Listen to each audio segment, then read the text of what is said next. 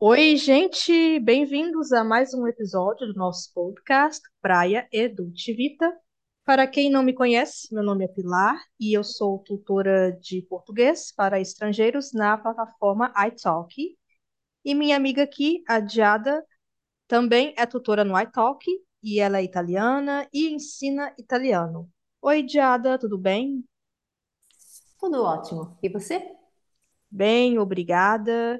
E hoje nós iremos falar de um tema interessante, que é a imigração italiana no Brasil. Para quem não sabe, no século XIX tivemos uma grande onda migratória de italianos para o Brasil, devido à forte crise econômica que a Itália enfrentava naquele período. Esses italianos vieram principalmente da região norte da Itália, principalmente da região do Vêneto e também do sul da Itália, principalmente da Calábria. E Diada, você que é italiana, fale para nós um pouco sobre o Vêneto e sobre a Calábria. Atualmente são cidades bem desenvolvidas ou ainda sofrem com problemas econômicos regionais? Como está a situação hoje? Hum. Como você já falou, são colocadas em, em, lugares diferentes, porque o Vêneto fica no norte e a Calábria fica no sul. E, e na Itália tem uma enorme diferença entre o norte e o sul. E acho que sempre foi assim e ainda continua sendo. Eu não sei porque é uma coisa muito, muito difícil, muito longa para explicar, mas o norte é mais industrializado, mais rico, enquanto o sul fica um pouco mais atrasado e, como já falei, as reações são muitas e bem diferentes, e acho que precisaríamos de um podcast específico só para falar disso. É, mas o que eu posso dizer é que agora a situação geral é melhor do que o tempo da grande migração no Brasil. E imagina que os meus avós também queriam se mudar para outro país, o Canadá, e já tinham feito todos os documentos, mas na última hora decidiram não partir. E agora eu poderia ter sido canadense Ah, e eu claro. morar no Canadá. É, é isso, é Exatamente. É isso. porque os seus avós, eles provavelmente eram pessoas otimistas. Eles pensaram: a situação vai melhorar. Não vamos partir para essa aventura rumo ao novo mundo. Não, vamos ficar aqui que vai melhorar. Pode demorar É um isso. ano, dois, três, dez, vinte, trinta anos, mas vai melhorar. O importante é o otimismo. Claro. E era durante a guerra, então era muito, muito perigoso, mas eles, sim, decidiram não partir e melhorou.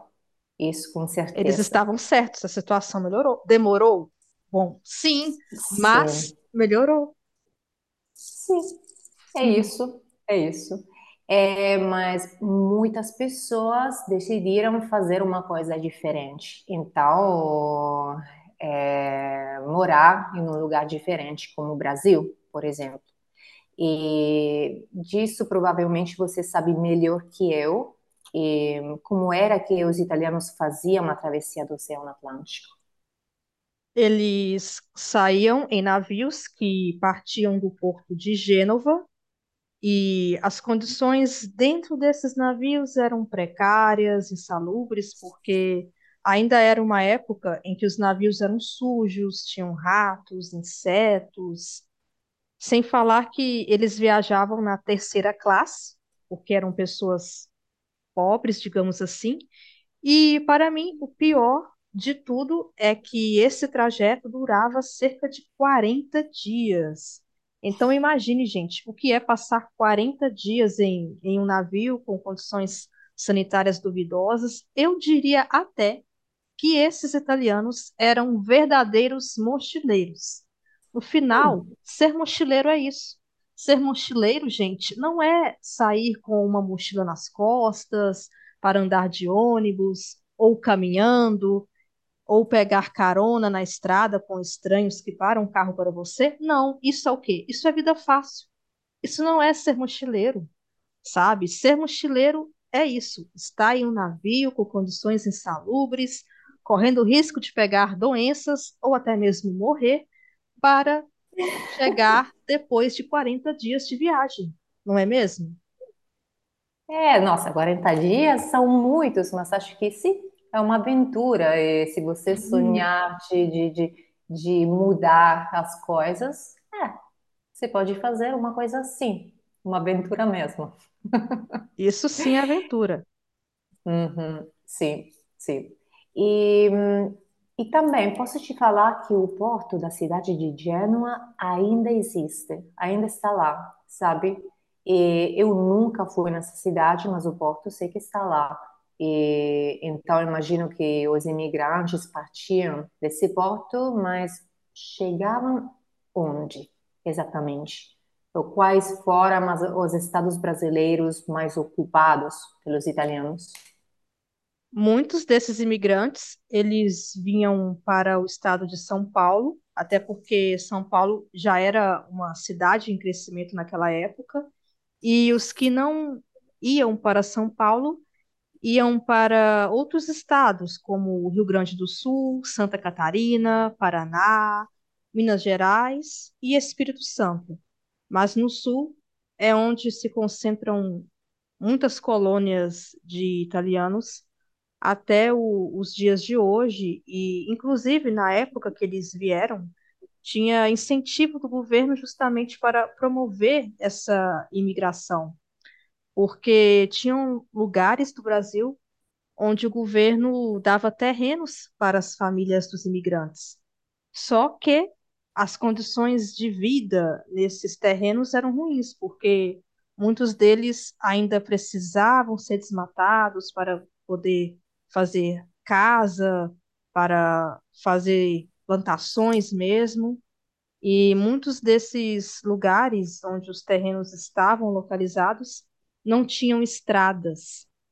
Mas, de qualquer forma, receber terreno é sempre algo bom, então não podemos reclamar quando ganhamos um terreno, mas tinha situação pior, como, por exemplo, a situação dos imigrantes que não recebiam terreno e trabalhavam em propriedades de grandes fazendeiros, sobretudo no cultivo de café, porque o Brasil sempre foi um, um grande produtor de café, então o trabalho no campo, na condição de empregado, era muito pior. Sem falar que tivemos muitos imigrantes que trabalhavam em condições análogas à escravidão, que é um, um tema mais complexo de ser abordado, mas também tínhamos essa situação, infelizmente.